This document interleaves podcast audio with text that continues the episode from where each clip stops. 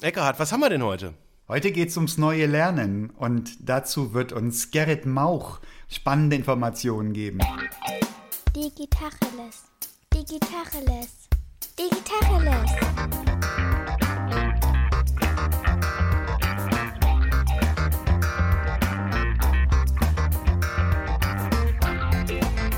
Mein Name ist Jens Wehrmann.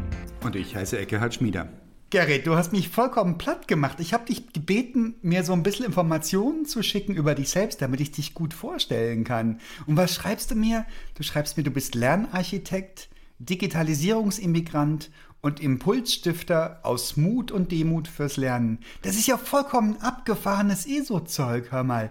Du bist Soziologe, du bist ein krass erfahrener Personaler und du hast schon so viele leitende Positionen in Human Resources und da vor allem im Development gehabt. Du bist mehrfach ausgezeichnet und hast Organisationskonzepte in der digitalen Transformation umgesetzt. Was bringt dich zu diesen ESO-Beschreibungen? Erzähl mal. Das ist direkt von LinkedIn übernommen, oder? Pragmatisch. genau, richtig, genau, richtig. War pragmatisch, dachte ich mir auch, ja.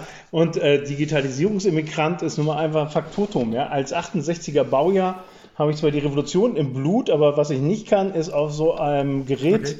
in einer Wahnsinnsgeschwindigkeit schreiben. Also da hängen mich meine Kinder, die nach mir geboren sind, eindeutig ab und haben das besser drauf als ich. Also von daher, der Digital Immigrant ist eine Tatsachenbeschreibung, würde ich sagen. Und der Lernarchitekt ist auch etwas eher Handwerkliches. Das ist so der Versuch des Baus von Häusern in Form des Lernens. Wobei ich tatsächlich den, den kriege immer zugeschustert, den Lernarchitekt. Ich weiß gar nicht, ob ich das wirklich kann. Ja, ich behaupte das natürlich von mir, weil es macht jetzt, finde ich, einen schlanken Fuß. Und das Thema Demut und Mut sind einfach zwei Dinge, die, glaube ich, einfach zum Lernen dazugehören. Du musst demütig sein vor dem, was an Wissen da ist auf dieser Welt. Okay. Und du musst es den Mut haben, darauf zuzugehen. Und das sind eher Haltungsfragen für mich. Also ich, ich glaube tatsächlich, wir haben in vielen Dingen zu wenig Demut vor dem, was wir lernen können und vor dem Wissen. Und wir sind häufig zu wenig mutig, uns auf das Wissen zuzubewegen, weil das bedeutet ja auch, ich stelle mich einer Situation, nämlich meinem Unwissen, ja, in dem Moment, weil ich stelle ja fest, äh, vielleicht Dinge, von denen ich gar nicht so begeistert bin. Und da geht es mir eher darum, nicht, also ich würde sagen, der Klassiker der Weiterbildung ist es immer, dass wir die Fürsorge in, den, in das Zentrum für den Menschen gestellt haben. Wir haben immer den Leuten gesagt, was sie gefälligst lernen sollen weil wir immer gedacht haben, dass sonst die Welt nicht sich weiterdreht oder der Mensch verblödet, keine Ahnung. Und wir haben sehr, sehr wenig vertraut bisher auf die Menschen in der Personalentwicklung oder in der Weiterbildung. Und von daher würde ich sagen, bin ich ein Impulsgeber, der versucht eben Demut äh, bei sich selbst vor dem Wissen, was wir haben, und Mut äh, selber zu generieren, äh, um auf Wissen zuzugehen und sich das anzueignen. Krass, das sind Kategorien, die ich gar nicht mit Lernen in Verbindung gebracht hätte.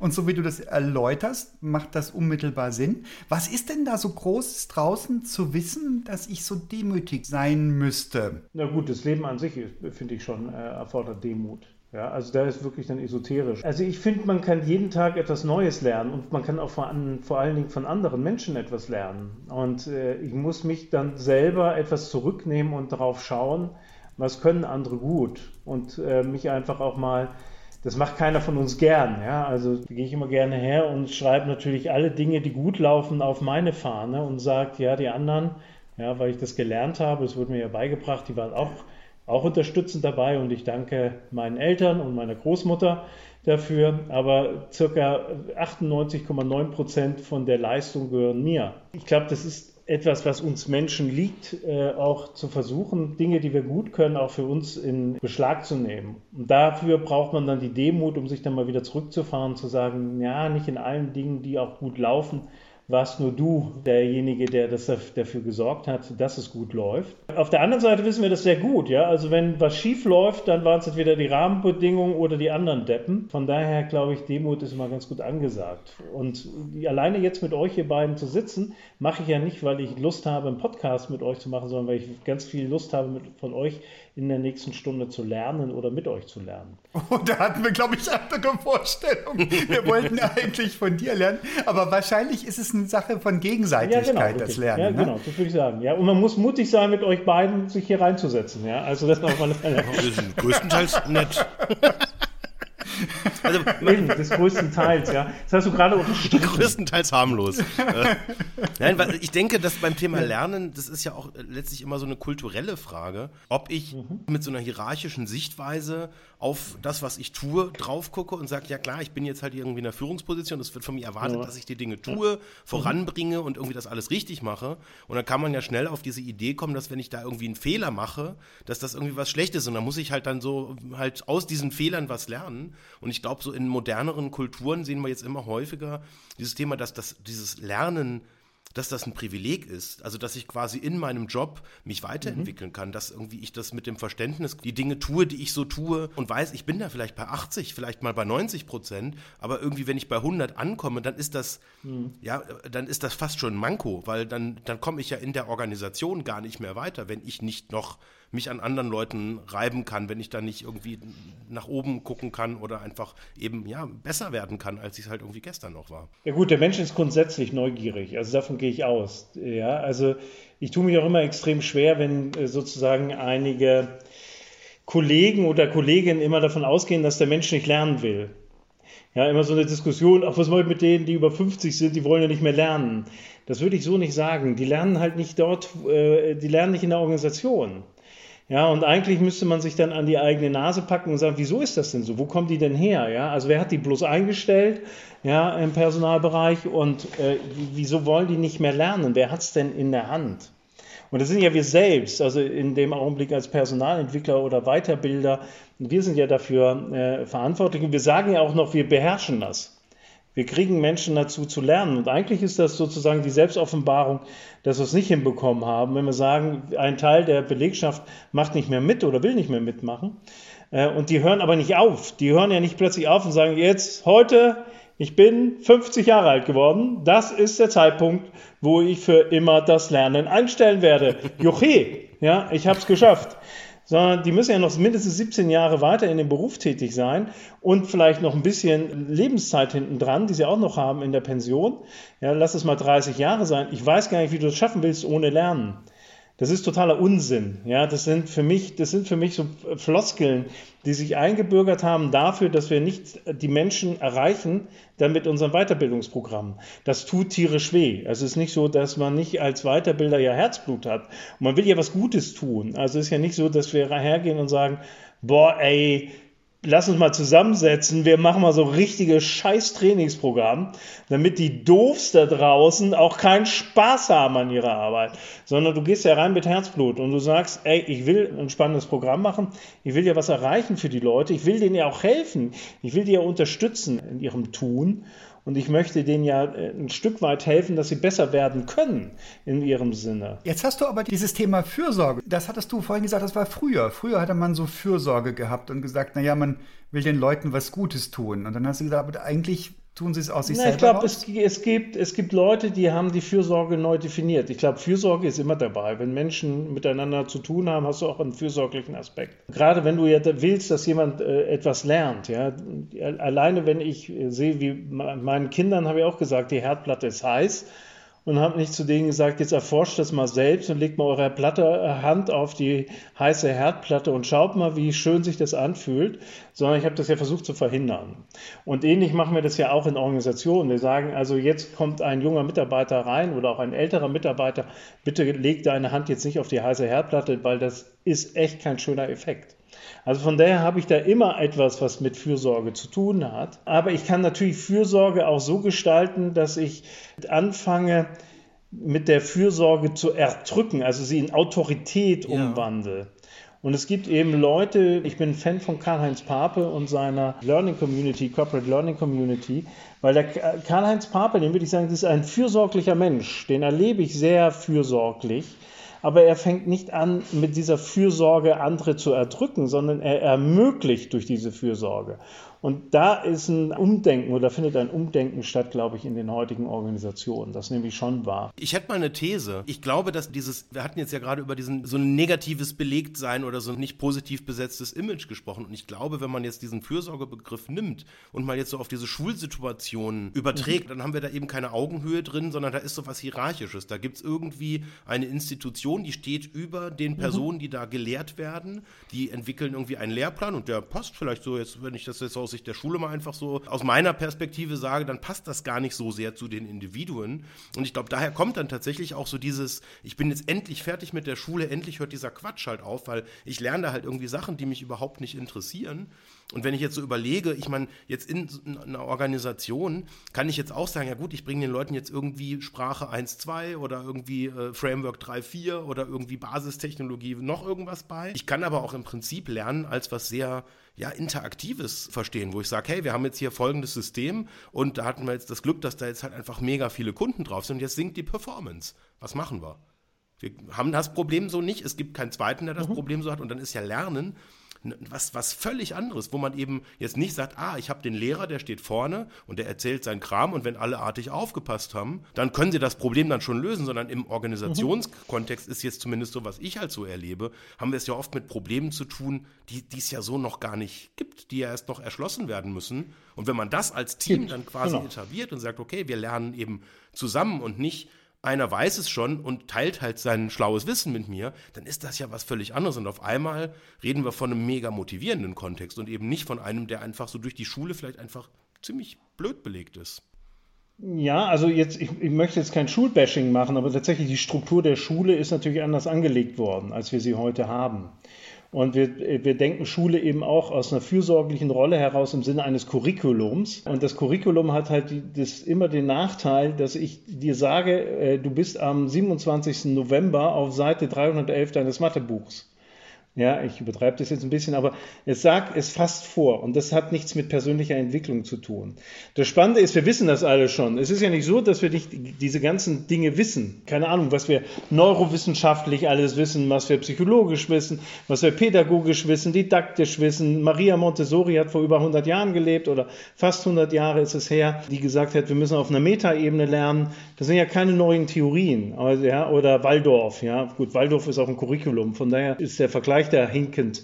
Aber das sind reformpädagogische Ansätze, sind ja nicht gestern vom Himmel gefallen. Und dass wir sagen so, boah, ey, cool, ja, seit gestern haben wir die Erkenntnis, sondern es ist ja wirklich so, dass die Dinge älter sind und dass wir sie lange kennen. Und es ist spannend, wie beharrlich wir aber an den alten Strukturen festhalten, wie wir Wissen vermitteln und äh, wie wir, also wie wir didaktisch und wie wir das pädagogisch machen. Es gibt ja so Carol Drake mit ihrem Mindset, Rose Mindset. Das sind so Sachen, die sind ja entstanden in den 90er Jahren, die sind ja nicht gestern entstanden. Wir brauchen nichts Neues, wir müssen es mal konsequent umsetzen. Und das beginnt aber bei uns selbst. Als Familienvater, ich weiß das Konzept Stärken, Stärken. Ich kenne das, ja, das, ich, ich beschäftige mich damit. Und als mein Sohn drohte, in Mathe auf eine 5 zu kommen, wäre ja eigentlich, und er ist in, in, in Englisch eine 1er Ass gewesen, also war wirklich super gut. Zu was habe ich gegriffen in dem Moment? Zu der Mathe-Nachhilfe. Obwohl ich wusste, dass das Konzept Stärken, Stärken heißt, ich hätte ihn also in Englisch Nachhilfe geben müssen und dann wäre ja automatisch das System weitergezogen worden. Und trotzdem hatte ich meine Zweifel, weil das eine ist die Theorie, das andere ist das, was ich vielleicht beobachte, wahrnehme und mein Gefühl. Und wenn ich es mit der Angst zu tun bekomme, und dann greife ich doch wieder auf alte, stabile, fast bewährte Systematiken zurück. Ja, aber in der Schule ist das doch anders. Da ist doch genau das Prinzip so, dass ich eben, wenn ich in einem Fach ein Totalausfall bin, dann bin ich raus. Genau, bist du raus. Genau, so ist es. Und deswegen, und das übernehme ich ja. Genau. Das, das, das, ist, das, das ist ja genau das Gegenteil eigentlich. Da, da, also da kann ich äh, mich auf den Kopf stellen und sagen, Stärken, Stärken, und dann habe ich halt 1 plus in Englisch, aber wenn ich eine 6 in Mathe habe, ja, dann bin ich einfach raus. Habe ich das Klassenziel nicht erreicht und kann nochmal von vorne anfangen. Da hatte Carol Drake etwas sehr Gutes herausgearbeitet. Sie sagt, dass wenn wir eben auf diese Ziele hinarbeiten, dass ich muss durchkommen, dass wir dann nicht äh, lernen, weil wir keine Aufgabe haben. Ja, sie sagt ja, das Growth Mindset entsteht dadurch, dass ich an einer Aufgabe mich orientiere, die ich versuche zu lösen, nämlich in Mathe Algebra zu erkennen oder zu können. Und dann nehme ich die Zeit, die ich dafür brauche und nicht, ich brauche ein Klassenziel, nachher mit einer, mindestens einer 4 rauszugehen. Ja? Und äh, das verändert eben die Haltung gegenüber des Lernens. Du lernst nicht mehr um des Lernens Willens, sondern du lernst, um nachher das Ziel zu erreichen, nämlich mit einer Maximum, äh, Minimum 4 durch das Ziel zu kommen. Und das verändert deinen Zugang zu Informationen und zum Lernen. Und das schleift sich ein. Und ich glaube, da ist schon die Schwierigkeit, dass wir heute sozusagen, wir Erwachsenen äh, tragen damit dazu bei, weil wir es so gelernt haben. Also wir müssen mal aus diesem Teufelskreis rauskommen. Das wäre, glaube ich, entscheidend. Äh, aber mein sechsjähriger Sohn sagt halt nicht zu mir, ich wähle mir jetzt die Schule aus, sondern das mache immer noch ich. Ja, wenn der könnte, dann würde er vielleicht was komplett anderes sagen und sagen, Papa, jetzt lernst du mal von mir. Ich nehme jetzt mal die Schule, die ich glaube, die für mich wichtiger ist, nämlich die fürs Leben, als wie die, die ihr bisher konstruiert habt. Die Lego Ninjago University. Genau, Lego Ninjago, genau. Ja, Serious Play war gestern. Ja. Stärken, Stärken. Nee, da wird nichts mit Playmobil. Ja, stärken, nee, nee, stärken. einfach genau. Lego. Ja, es, es gibt ja dieses, diesen berühmten Test mit der Büroklammer, wenn du Kinder fragst vor der Schule, was sie äh, mit einer Büroklammer machen würden, dann kommen sie im Durchschnitt auf 100 verschiedene Varianten.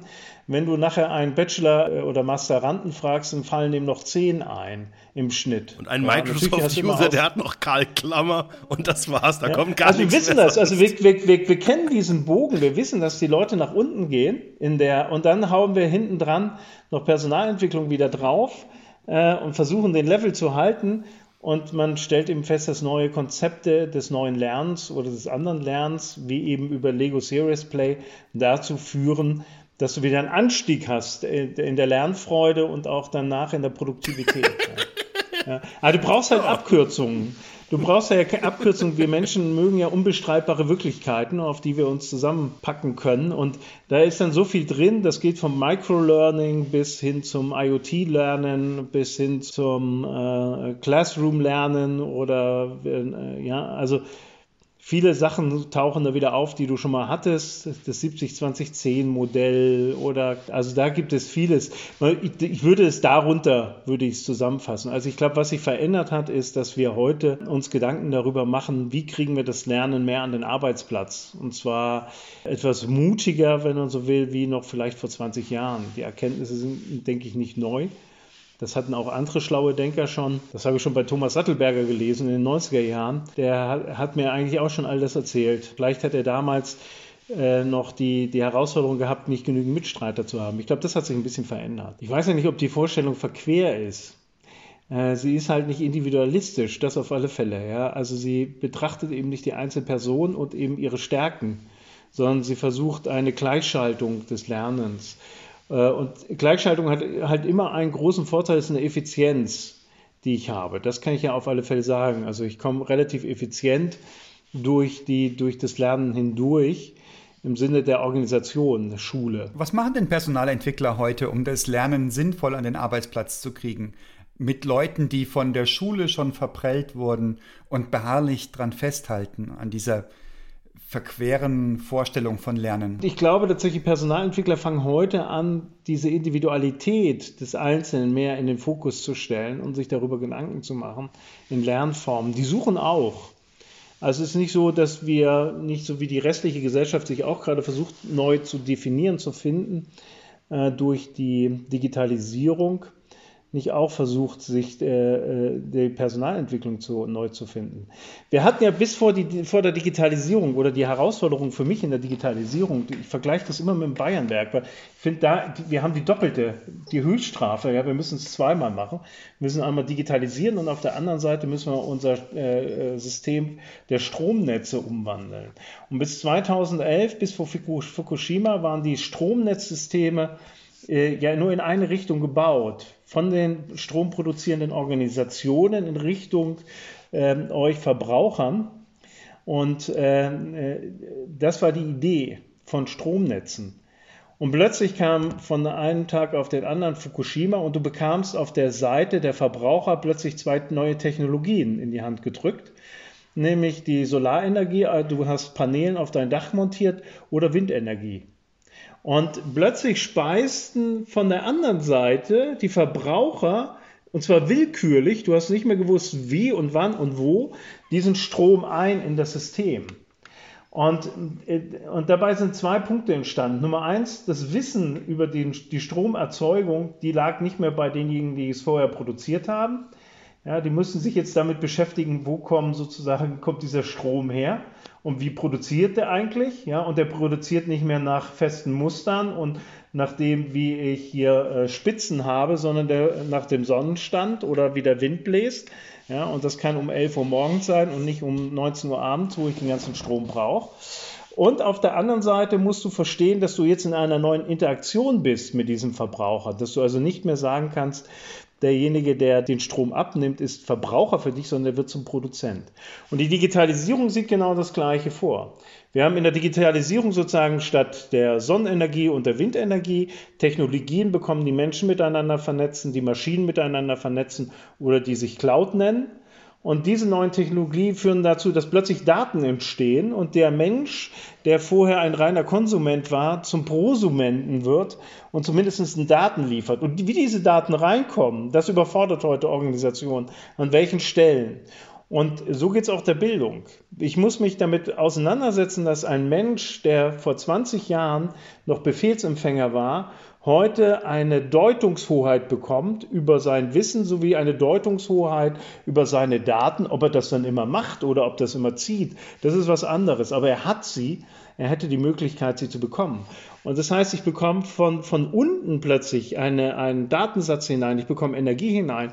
Und damit verändern sich die Denkgebäude auch der Personalentwicklung und ich brauche neue Ideen, wie ich eigentlich äh, trainiere oder wie ich Personal weiterentwickle. Davon bin ich überzeugt. Und ich glaube, das ist das, was in der Digitalisierung auf die Menschen trifft. Und jetzt musst du die ganze Personalentwicklung, die eben vorher noch gedacht hat, wie die Energieerzeuger, wir haben unten unsere Verbraucher und wir müssen für die Verbraucher ein gutes Produkt machen. Äh, so kommen plötzlich die Verbraucher und sagen, nee, das will ich aber nicht. Und das ist, glaube ich, das, was sich verändert. Das Paradigma verändert sich da. Und natürlich fällt mir das genauso schwer, das neu zu denken, wie die Digitalisierung neu zu denken. Was sind denn die größten Widerstände oder typische Widerstände von Seiten der Personalentwickler einerseits mhm. und von Seiten der zu entwickelnden in Unternehmen andererseits. Ja, die 50 plus Leute, was sagen die denn oder wie verhalten die sich?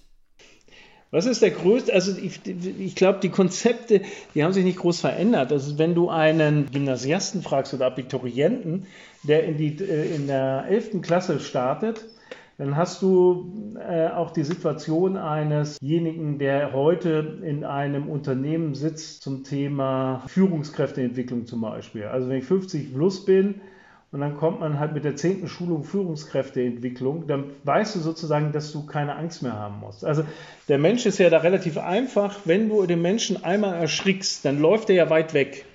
Ja, wenn ich jetzt komme und ich lasse die Papiertüte neben dir knallen, dann rennst du beim ersten Mal relativ weit weg. Wenn ich das das zweite, dritte Mal mache, dann wird der Abstand immer kürzer und irgendwann stehst du neben mir und sagst, langweilig, sag mal auf mit der ja, Papiertüte zu knallen. und, äh, und Lernen funktioniert genauso. Du lernst in Organisationen, am Anfang rennst du noch weit weg sozusagen. Da denkst du, oh, genial, cool, Seminartraining, ja. Der erste Knall der Papiertüte, der motiviert dich noch, du wieselst los. Ja, und dann kommt, äh, kommt die dritte Organisationsumbaustufe oder die vierte oder die fünfte und dann gibt es wieder ein neues Chakra-Training dazu und dann denkst du dir, warum soll ich da noch meine Zeit und meine Energie rein verwenden? Ich weiß doch eh, was passiert. Wie drehst du das um? Was kannst du tun, um Menschen wieder aufmerksam zu machen und lernwillig? Das ist gut, genau, aufmerksam musst du sie wieder machen. Also ich glaube, dass Menschen mit 50 sehr gut wissen, was sie lernen wollen, können, müssen und dürfen. Und ich glaube nicht, dass die nicht lernen wollen. Ich muss nur aufpassen, dass ich denen nicht wieder die Papiertüte anbiete. Ja, und ich muss, das zweite Problem ist, glaube ich, was man, was man hat, ist, wenn ich zu häufig mit der Papiertüte knalle und die bleiben stehen und ich brauche dann wirklich mal eine Veränderung, ich muss dann wirklich sagen, jetzt ist die Digitalisierung, jetzt trifft es euch, jetzt haben wir echte Transformation, jetzt solltet ihr wirklich laufen, dass der Mensch äh, am Anfang erstmal lacht und dann aber nachher zu seinem Teddybären greift. weil er sozusagen dann äh, in Panik gerät. Und das sind so die gefährlichen Dinge. Und wir müssen aufpassen als Personalentwickler, dass wir, und das ist eine gute Beschreibung, dass wir diese Aufmerksamkeit wiederherstellen. Aber das kannst du nicht herstellen, indem du Leuten sagst, dass sie aufmerksam sein sollen, sondern du musst gucken, du musst beobachten, wo sind die? Ja, was, was haben die zu häufig schon gehört? Was heißt das konkret? Ich bin in einer Organisation, will die Leute zum Beispiel für Veränderungsprozesse sensibilisieren und für ihre neuen Aufgaben vorbereiten. Was muss ich denn jetzt mit denen tun? Du musst sie lassen. ja, ich glaube, äh, um du wieder auf deine ja Frage. mit einer Tüte knallen. Ich könnte ja mit einer Tüte knallen. Na, ich muss genau aufpassen, dass ich nicht mit Tüten knalle. Und wir fangen immer an, also wenn ich so Diskussionen mitbekomme in Organisationen, dann ist es eine Upskilling. Dann kommen die Leute und sagen, wir müssen jetzt, äh, wir sind jetzt digitalisiert, jetzt müssen wir anfangen, Upskilling zu machen. Und dann fangen sie an mit den, dann sagen sie, wie machen wir jetzt Upskilling? Ah ja, dann machen wir Filmchen von, bei YouTube in zwei Minuten und dann macht man E-Learning und das machen wir ein bisschen sexy, damit es nicht zu langweilig ist. Es ist aber letztendlich immer noch Tütenknallen. Es ist nicht, das hat nichts mit neuen Lernen zu tun. Das Gefährliche einer Organisation ist nicht das, was, vor dem sie eigentlich Angst hat, sondern das Gefährliche für eine Organisation ist das Bekannte, was sie nicht mehr sieht. Sag's mal positiv, was muss ich denn dann tun, wenn ich keine YouTube-Filmchen mehr zeige? ich muss einfach mal mich zurücknehmen. Das ist das Problem. Ja, das ertragen wir schlecht, weil natürlich jemand immer sagt, komm, ihr müsst mal zeigen, ihr müsst mal machen. Weniger Aktionismus ist einfach hilfreich. Ja, einfach mal zu gucken, was machen die Menschen eigentlich, zu verstehen, was machen die, weil die haben Dinge, äh, ich würde sagen, ritualisiert. Ja, ihr habt ja auch das Thema Emergenz gehabt. Äh, es gibt gewisse Dinge, die haben wir ritualisiert, die nehmen wir nicht mehr wahr als ein besonderer Effekt unseres Lernens. Und ich muss mal verstehen, dass vielleicht in einer Welt, wo immer noch die Schnürsenkel sich geschnürt werden und alles aber auf Klettverschlüsse umgestellt hat, es eben nichts bringt mit der Ritualisierung von ich binde meinen Schuh am Morgen, ohne drüber nachzudenken, weiterhilft. Und dann muss ich gucken, und das habt ihr vorhin auch schon beschrieben, dass ich neue kritische Situationen habe. Also Jens, du hast es schon gesagt, ich lerne in dem Augenblick, wo ich sozusagen ins Scheitern komme. Und ich muss mir überlegen, wie ich die Leute eben durch kritische Situationen wieder erreiche, in ihrer täglichen Arbeitswelt, dass sie Rituale durchbrechen können. Und das ist ja nicht nur, dass ich den Prozess dadurch träge, sondern äh, auch die Motivation. Also das ist ja, also mein Scheitern oder mein drohendes Scheitern oder mein Bewusstsein darüber, dass da was passiert, dem ich einfach gerade nicht mehr Herr bin, das ist ja die Tüte. Genau. Das ist der, das ist der Nachfolger der Tüte in, in, jetzt in der Sprache von vorher. Und wenn ich das mitkriege und, und mir da selber ein Bewusstsein drüber äh, mache, dann bin ich ja derjenige als Lernsuchender oder Demütiger, der sagt, hey, ich weiß Dinge nicht, ich will es jetzt wissen, der dann im Prinzip nach einem Format sucht, wie mir wie, das Wie ich selber lernen kann. Möglicherweise. Genau. Hilft mir eine Schule. Genau. Überlass es den Leuten. Lass den Leuten, wie sie lernen wollen, überlass es ihnen. Ja, was du beobachten musst, ist eher zu sagen, wie kriege ich das hin, dass derjenige den Tütenknall jetzt nicht nur als wiederholten Tütenknall wahrnimmt, sondern wie bekomme ich es hin, dass er diese Situation, die jetzt wirklich kritisch ist, auch als Entwicklungssituation versteht. Weil sich wirklich etwas verändert in der Organisation, weil ich plötzlich eben digital transformiere und einen, äh, eine neue Idee von Handlung brauche. Eben wenn ich morgens aufstehe und mir die Schnürsenkelschuhe binde, denke ich nicht mehr drüber nach. Ja, also ich habe ein Gespräch geführt mit einem Kollegen bei Audi und die erzählen mir immer, dass der Tesla keine Gefahr ist, weil der Tesla, das, der baut auch nur Autos. Da wissen sie, worum es geht. Dass du gleichzeitig beim Tesla immer siehst, wie die, wie, dass er in der Krise, in der Pandemie nach wie vor verkauft hat, wie verrückt, während die anderen nicht verkauft haben. Das wird total übersehen, weil man denkt immer, das Unbekannte ist das Gefährliche, ja, das aufkommende Google-Auto was es irgendwo geben könnte. Und dann sagt er, wenn die kommen, dann haben wir ein echtes Problem. Ja, und man betrachtet den Tesla als, ja, die, der baut ja auch Autos und der Spaltmaß bei dem passt nicht. Ich bin jetzt ein bisschen schwarz und weiß, die erschlagen mich in der Automobilindustrie. Ich sage, die Gefahr, die wahrgenommen wird, ist nicht das, was eigentlich unbekannt ist. Man denkt immer, es ist das Unbekannte, was man nicht kennt. Es lauert in dem Bekannten, es lauert in eintrainierten eingeschliffenen Ritualen, die ich nicht mehr bewusst wahrnehme, auf die ich nicht mehr aufmerksam bin. Darin liegt eigentlich das eigentliche Potenzial. Ich muss aus diesen Ritualen heraus, man nennt das auch immer so schön, ich muss die Dinge wieder verlernen, damit ich sie neu lernen kann. Und hilft da zum Beispiel Maßnahmen der Person Personalentwicklung? Gibt es da Dinge, die man tun kann, um mich jetzt als Mitarbeitenden zum Beispiel aufmerksam zu machen? Schau mal, da tust du Dinge, ohne drüber nachzudenken, ohne zu reflektieren, ob die noch angemessen sind. Oder wartest du drauf, dass ich selber drauf komme? Na, am besten kommst du selbst drauf, weil ich dich in eine gewisse Situation bringe. Ich würde sagen, ich bringe dich in eine kritische Situation. Das sollte mein Ziel sein als Personalentwicklung, die nicht dazu führt, dass die Tüte knallt, aber dass du verstehst, dass diese Situation sich verändert hat. In einer Schulungssituation oder im richtigen Leben? Sowohl als auch. Ich kann das ja machen, ich, ich kann das Ganze bauen in einer VR zum Beispiel. Ja? Mhm. Dann habe ich eine, dann hätte ich eine entschärfte Umwelt. Und ich könnte jetzt hergehen und eben in der VR, in einer virtuellen Realität, könnte ich das zum Beispiel trainieren. Da passiert nichts. Was sind denn die typischen Stellen im Rahmen der Digitalisierung, wo Leute an ihren Gewohnheiten scheitern, die sie nicht mehr erkennen als solche? Ganz viele Organisationen denken nach wie vor von ihrem Produkt aus und nicht vom Menschen aus. Also genauso wie die Personalentwicklung auch. Also das wissen wir seit Osterwalder, äh, wissen wir, dass wir mal uns anschauen sollten, wie die Jobaufgabe desjenigen aussehen soll, der nachher das Produkt nutzt. Und dann machen wir dementsprechend das Werteangebot. Das ist ja ein radikales Umdenken gewesen, was genau die Digitalisierung abbildet. Und ich müsste mir überlegen, was ist eigentlich der Job des Kunden? Und dann müsste ich dementsprechend das Produkt bauen. Viele Organisationen oder viele Learning Departments, die denken aber immer noch nach wie vor, dass sie wissen, was gut eben ist für den Lernenden und bauen dementsprechend die Trainingsangebote und äh, gehen eben nicht her und sagen, welche Aufgabe muss der eigentlich erfüllen, derjenige, den ich da habe. Du hattest das Beispiel Tesla versus Audi gebracht. Gibt es so typische Stellen, wo wir im Zuge der Digitalisierung übersehen, wo wir gewohnte Reflexe anwenden mhm. und dann die wesentlichen Chancen verpassen? Also ich würde sagen, ja, es gibt genau, es gibt die Stelle, wo du Daten einspeist in das System. Also wenn ich mir anschaue, die Hotellerie, aus der ich ja komme, als Soziologe war ich da ja lange Jahre aktiv, da gibt es eine Firma, die nennt sich Airbnb.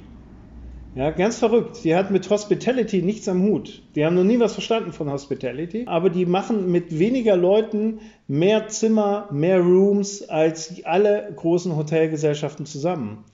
Und da würde ich sagen, weil sie verstanden haben, was der Kunde eigentlich will, der will nicht in einem Standard 0815 Zimmer, wo er weiß, wo die Steckdose sich befindet, übernachten, sondern der will, auch wenn es immer propagiert wurde, ja, als ich noch in der Hotellerie war, dann wurde immer gesagt, das will der Kunde. Ja, es hat ihn aber keiner gefragt, ob er das wirklich will, sondern der will Individualisierung, gerade heute. Und er will die Möglichkeit haben, äh, seiner Reisegewohnheit entsprechend eine Übernachtungsmöglichkeit zu finden. Bei Airbnb, da hat man genau hingeguckt und hat gesagt, was ist eigentlich dafür entscheidend? Es ist nicht entscheidend, dass ich irgendwo in der Frankfurter City im äh, Zentrum der Innenstadt 300 Zimmer hochklöppel, die alle gleich aussehen. Dann habe ich noch vielleicht zwei bessere äh, Apartments dabei, ja, für die etwas gehobenen Gäste. Äh, aber ansonsten sind diese Zimmer genau gleich geformt und es geht mir darum, möglichst billig die Badezimmer einzubauen äh, und den Rest des Mobiliars. Und die müssen noch ein bisschen schick aussehen. Und dann kommen die da wie in die, in die Legebatterie rein, die Gäste, sondern es geht den Menschen darum, dass sie ein Übernachtungserlebnis haben wollen, was sie möglichst gestalten können. Und das ist eine Veränderung. Das war früher nicht möglich. Du musstest früher über die Digitalisierung, die maximal möglich war, in einem dieser Systeme der Legekäfige sozusagen übernachten. Und das Wichtige dafür waren aber die Daten. Und weil die Unternehmen gedacht haben, sie haben die Daten im Griff, haben sie gedacht, sie können auch sagen, wie, die, wie nachher das Produkt aussieht. Und das hat sich verändert. Heute nehme ich die Daten mit. Ja, ja was ich im Fall von Airbnb ganz spannend finde, das ist ja im Prinzip aus einer konkreten Not genau. heraus entstanden, dass auf einer Konferenz genau. zu wenig Hotels da waren und dann eben ein paar Leute gesagt haben, komm, dann stellen mhm. wir so ein paar mhm. Airbeds mhm. auf, einfach aufpumpbare mhm. Äh, Liegematten, die wir zur Verfügung stellen und dann war die Akzeptanz so hoch und da ist sozusagen das, die, die Kraft der Daten ja hauptsächlich darin, dass man den unternehmerischen Impuls daraus mhm. gespürt hat, dass da etwas da ist und man dann gesagt hat, das können wir ja eigentlich erweitern. Warum das jetzt genau. nur für diese eine Konferenz anwenden. Das, das ist ja ein Phänomen, was irgendwie für viele mhm. Leute super spannend ist. Ich würde gerne das Bild, was du vorher gezeichnet hast, mit diesen bidirektionalen Netzen nochmal kurz mhm. aufgreifen. Mhm. Du hast vorher das Bild gemacht, dass früher die Stromnetze von einem Produzenten in Richtung mhm. eines Konsumenten gedacht waren. So, und mhm. auf einmal mhm. gab es diesen strategischen Wandel, dann wurde viel selber Energie produziert und auf einmal haben sich die Richtungen da geändert. Ich glaube, dass für sich fürs Lernen das gleiche Prinzip anwenden lässt Weil wir haben genau. ja schon Leute, die sich genau. mit was auseinandersetzen. Und ich glaube, wir müssen es auch als Lehrer zulassen, dass ich Schüler habe, die in Teildisziplinen genau. vielleicht mir haushoch überlegen sind. Und wenn ich das jetzt nochmal weiter genau. denke, in Richtung Produkte, dann ist genau dieses Phänomen zwischen dem etablierten Automobil-OEM, der über Dekaden Erfolge feiern kann, der genau weiß, was seine Kunden braucht und auf einmal kommt jetzt so ein komischer Player mit so, so, einem Hauch Verrücktheit in den Genen, die sagen, wir gucken uns, dass das Produkt ist eigentlich sekundär, sondern das, was die Menschen fühlen dabei, das ist viel wichtiger. Genau. Ist, in meinen Augen ist das genau dieser Rückkanal, dass wenn da Leute sich melden oder irgendwie Dinge mhm. diskutiert werden, dann wird das radikal danach ausgerichtet. Und im Zweifel sagt man, okay, wir als großer Player haben es vielleicht doch gar nicht so gut verstanden. Lass uns doch mal gucken. Also was ich jetzt zum Beispiel bei dem Update vom Tesla Modell 3 ganz spannend fand, dass die das Facelift eigentlich hauptsächlich daran orientiert haben, was die Maßnahmen sind, die die meisten Kunden umgerüstet haben, nachdem sie sich das Modell gekauft hatten. Und dann kam halt raus, ah, irgendwie Chrome mhm. kommt irgendwie scheinbar überhaupt nicht gut an. Und dann gibt es halt quasi im Facelift, das nennt sich dann Chrome Delete, was eine reine Maßnahme ist, um einen Fehler oder eine, eine Suboptimalität, die man vorher einfach drin hatte, auszumerzen. Und ich finde das eine ganz spannende Sichtweise, weil genau. das ausschließlich kundengetrieben ist und überhaupt nicht, da gibt es keinen Designer, der sagt, ich, ich habe es besser verstanden. Und da würden alle genau. etablierten Player wahrscheinlich sagen, Moment, also das ist doch, wir können doch jetzt nicht den Kunden das Design überlassen, da kommt ja Blödsinn raus. Und das ist genau dieser, diese andere Art in der Denke. Genau, also jetzt, damit hast du die Demut beschrieben, die ich meine. Ja, also ich würde sofort unterstreichen, eigentlich äh, könntest du bitte die Antwort ein bisschen mit der Stimme verzerrt, so dass es von mir kommen würde. Aber, äh, aber ist genau der Punkt. Also, und dafür musst du beobachten. Also du kannst nicht sagen, es gibt die Maßnahme dafür. Ja, also das ist das, was, was ich vorhin meinte. Du musst beobachten, was passiert da. Was passiert an dieser Stelle des Rückflusses oder des, wo der Prosument sozusagen an, anfängt, die Daten in das System einzuspielen. Wunderbares Beispiel. Ich habe eine Lenkererhöhung gekauft. Die habe ich online bestellt für mein Fahrrad, um aufrechter sitzen zu können. Und da gibt es eine ziemlich geile, formschöne mhm. Lenkererhöhung von Ergotech. Mhm. Und ich habe mir die Beschreibungen, äh, Frage, Antworten und Kundenrezensionen durchgelesen, bevor ich mir das gekauft habe. Und eine der häufigsten Fragen war, wie kriegt man diesen hässlichen weißen Schriftzug weg? Und tatsächlich ungefähr ein Drittel des Produktes ist mit so einem hässlichen weißen Schriftzug bedruckt auf dem Bild. Und da stand drin, das muss man erhitzen und dann kann man das abziehen und so weiter. Also ganz ausgeklügelt, wie das geht. Wie das Ding ankam, hatte das keinen hässlichen weißen Schriftzug. Das war ganz dezent schwarz auf schwarz. Und okay. die hatten da offensichtlich auch reingeguckt und festgestellt, oh, keinem gefällt unser riesiges, mhm. mhm. fettes Logo. Ja, ja. Und haben das weggepackt. Beispiel. Ja. Schaut euch mal in App Stores die Rezensionen an. Da ist eine Menge Dreck dabei mhm. und auch eine Menge so, äh, alles doof und weil, mhm. aber da gibt es wirklich einzelne User. Also das sind Requirement Engineers in mhm. meinen Augen. Die, die mhm. können da ein differenziert reinschreiben, was nicht passt und warum. Also wenn man da sich ab und zu mal die Mühe macht, wirklich mal reinzuschauen, was die Menschen, die mit den eigenen Produkten arbeiten, was die so denken, was die so sagen mhm. und das vernünftig filtert, da kommen fantastische Sachen bei raus. Ja, und so ist es im Lernen auch. Aber dafür, das ist halt keine Maßnahme. Beobachten ist halt keine Maßnahme. Ja, also indem du wahrnimmst, ist, passiert halt gefühlt für die Menschen nichts. Das ist zwar Unsinn, aber du hast halt immer Angst, dass du sozusagen mit deiner Tätigkeit nicht wahrgenommen wirst oder und Aktionismus kommt halt immer besser an wie äh, gar nichts tun.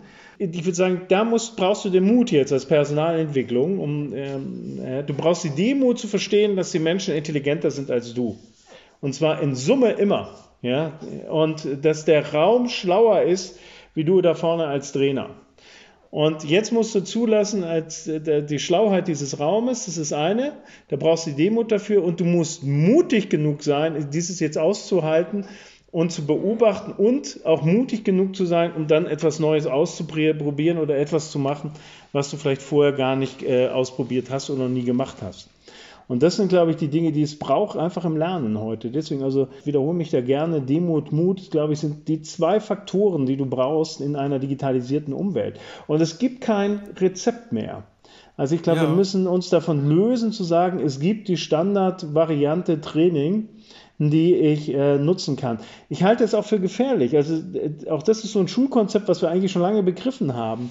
Wenn ich eine Eins haben möchte in Mathe, setze ich mich entweder neben den besten Schüler und schreibe ab, dann habe ich aber am Ende eben nichts gelernt. Ja? Oder ich lerne selbst. Das ist dann aber eben mühsam. Das Abschreiben geht immer ein bisschen schneller und besser. Und wir nennen das in der, in der Organisation immer das Best Practice. Und das hilft dir dann eben nichts. Ja? Best Practice hilft dir nichts, wenn du es selber nicht lernst oder nicht verstanden hast.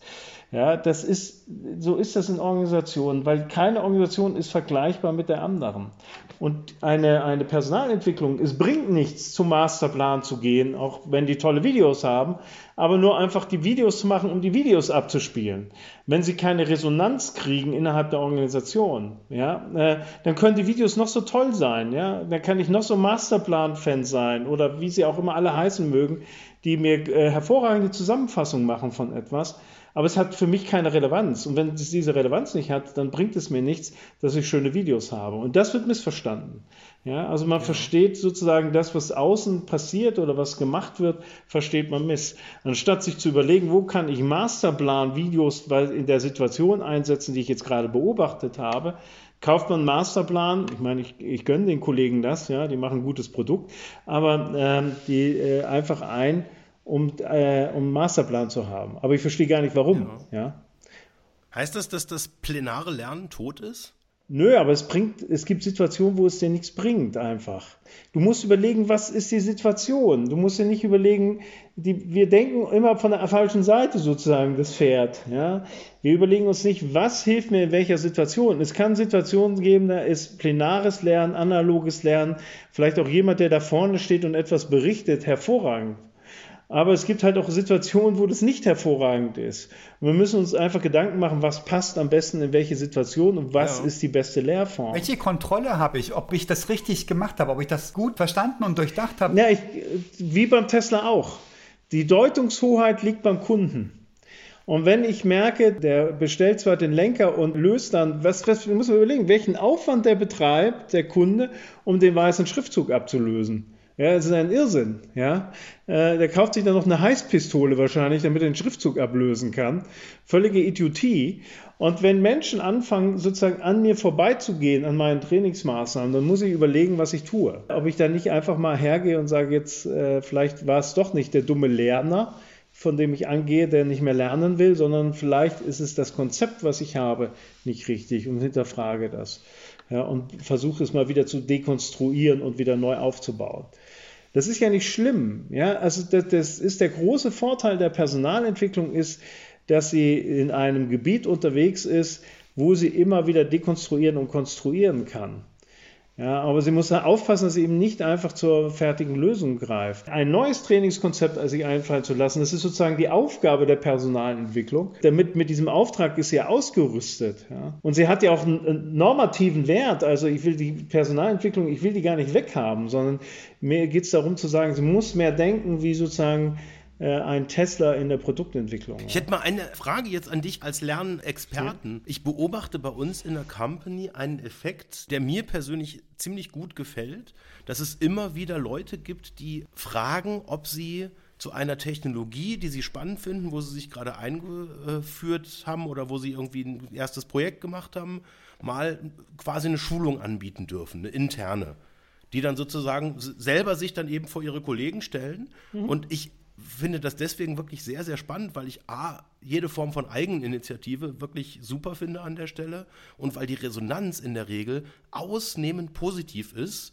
und weil sie also auch auf das vorher von dir Stärken, Stärken äh, voll einzahlt, weil die Leute werden natürlich dann plötzlich quasi, sie ernennen sich selber dann eben zu Spezialisten in irgendeiner Form von Framework, Technologie, was auch immer und werden natürlich dann auch später angesprochen, wenn es jemand benutzt und nicht weiterkommt. Und auf einmal ergeben sich da in mein, aus meiner Perspektive sehr, sehr positive Effekte. Wie, wie bewertest du denn das?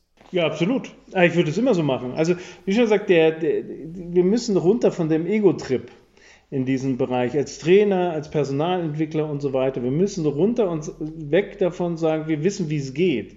Sondern tatsächlich der Punkt ist, ich weiß überhaupt nicht, wie etwas geht oder schon gar nicht besser. Ja, und ja, aber was ist denn mit dem Kollegen X, der hat sich die Technologie Y angeeignet? Ja, aber genau, dann gib ihm den Raum. Sagt, dann gib ihm doch den Raum. Ja gut, hat, hat er bekommen. Ja. Und jetzt geht er hin und sagt, geil, ich bin jetzt hier Experte für Technologie Y, jetzt trommel ich die Firma zusammen und erkläre den Leuten, wie Technologie Y geht. Und was machen denn die Leute dann? Weil das ist doch dann an deren Bedarf vorbei, weil es ist ja nur seine, sein Bedarf gewesen. Nein, deswegen, nein wenn er das macht, dann wird, wirst genau. du sehen, wie viele Leute kommen, um sich das anzugucken. Und wenn es drei sind, dann weißt du, wie hoch der Bedarf in der Organisation ist. Und das musst du beobachten. Und wenn du jetzt mhm. sagst, okay, eigentlich hätten wir gedacht, der Bedarf müsste höher sein an dieser Stelle oder wir hätten da mehr Leute, dann müsste ich anfangen, darüber zu überlegen, äh, was jetzt falsch läuft.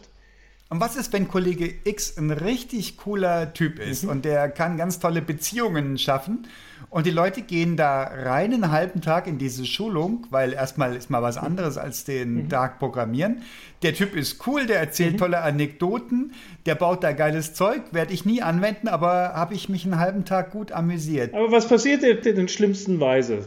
Gehst du zwei Tage in irgendein Hotel in den Bayerischen Alpen und verbringst da deine Zeit mit Kollegen, wo du keinen Bock drauf hast, auf etwas, was du nie anwenden wirst, ja, oder du bist einen halben Tag mit deinem Kollegen, der super Beziehungsmanagement macht, ja. dann hast du wenigstens ein gutes Entertainment gehabt, ja.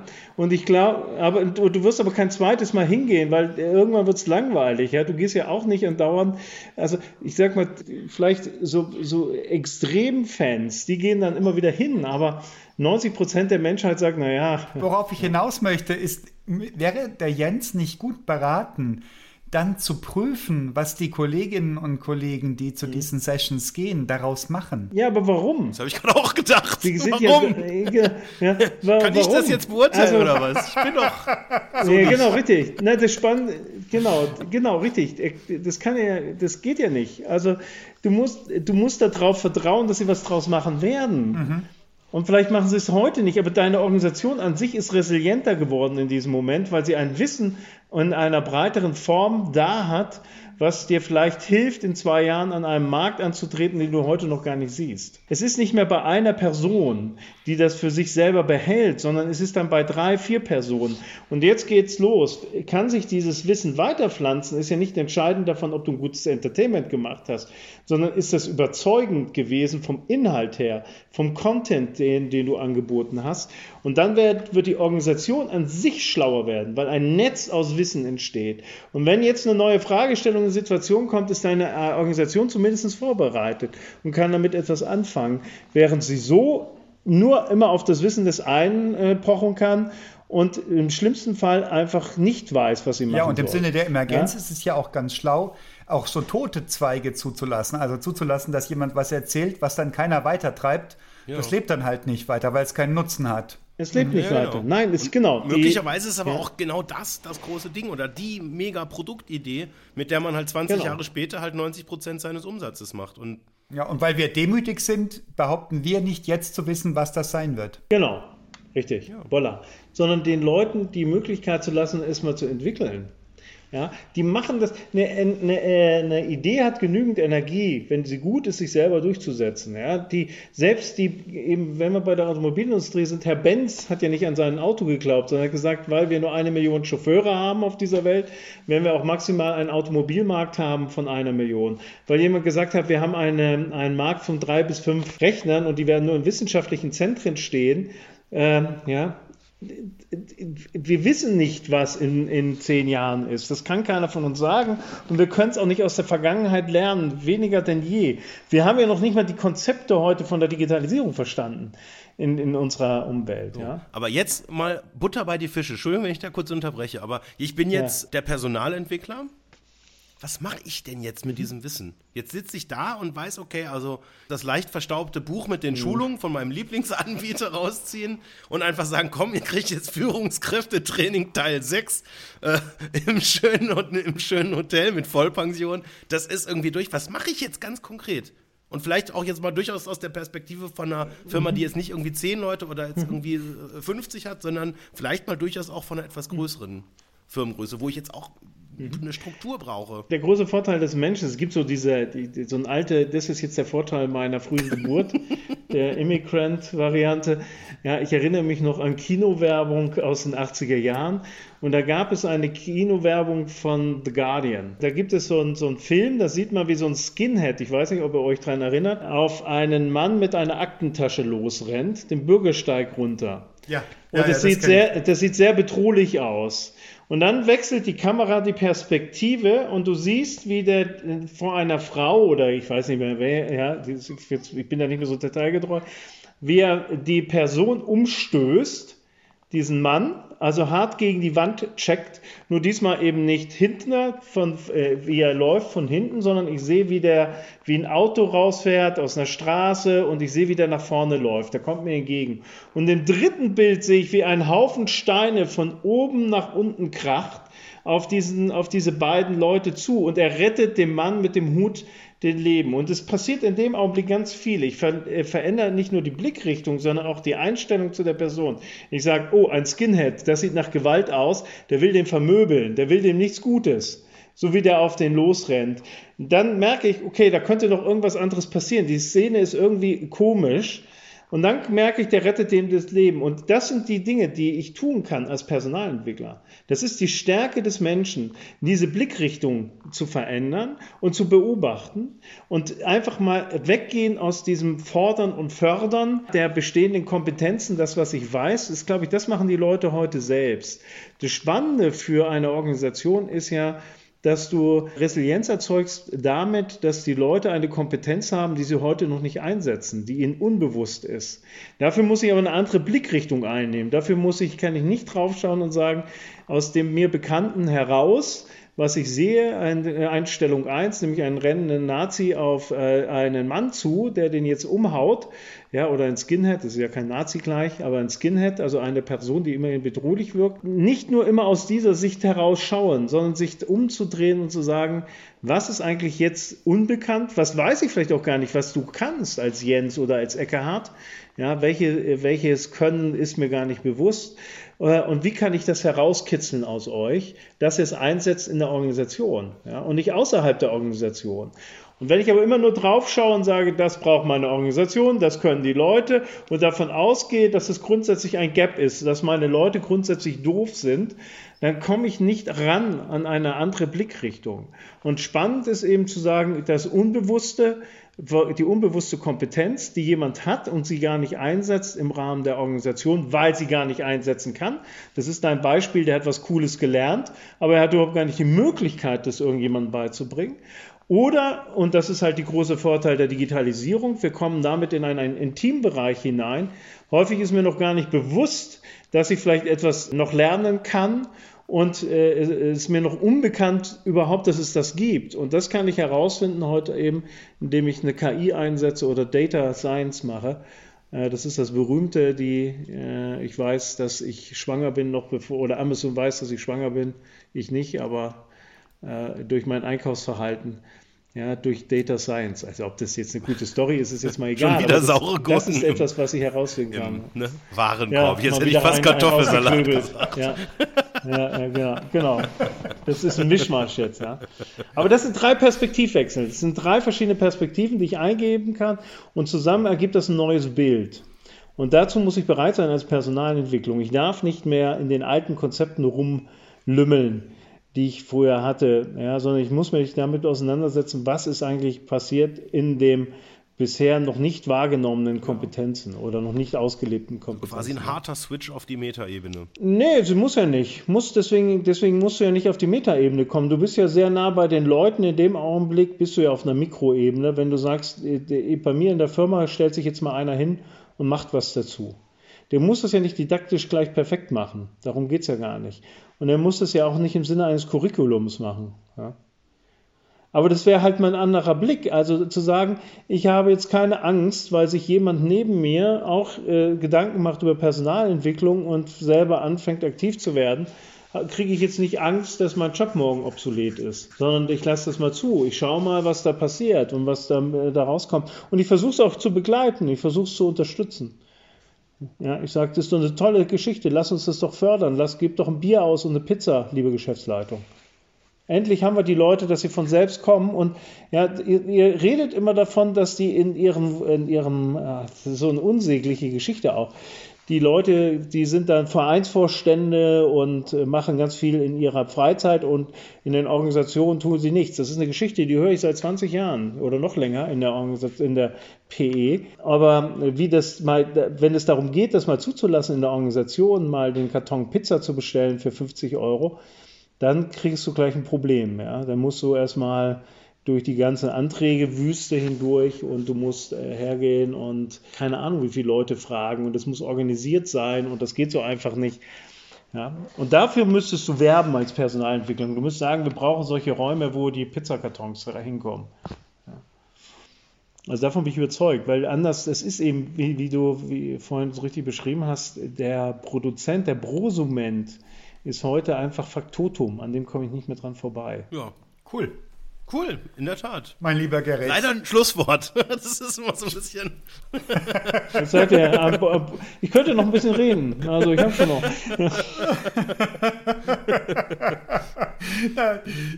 ich finde, da waren jetzt so viele spannende Aspekte dabei. Ich muss das erstmal verdauen. Da war jetzt genug für mich, für diese Session. Okay. Wie sieht es bei dir aus jetzt? Ich bin äh, sehr glücklich. Ich fühle mich tatsächlich, ja, für mich habe ich wieder ein paar Sachen mitgenommen. Ja, cool. Vielen Dank. Dankeschön, lieber Gerrit. Ja, bitteschön, ja.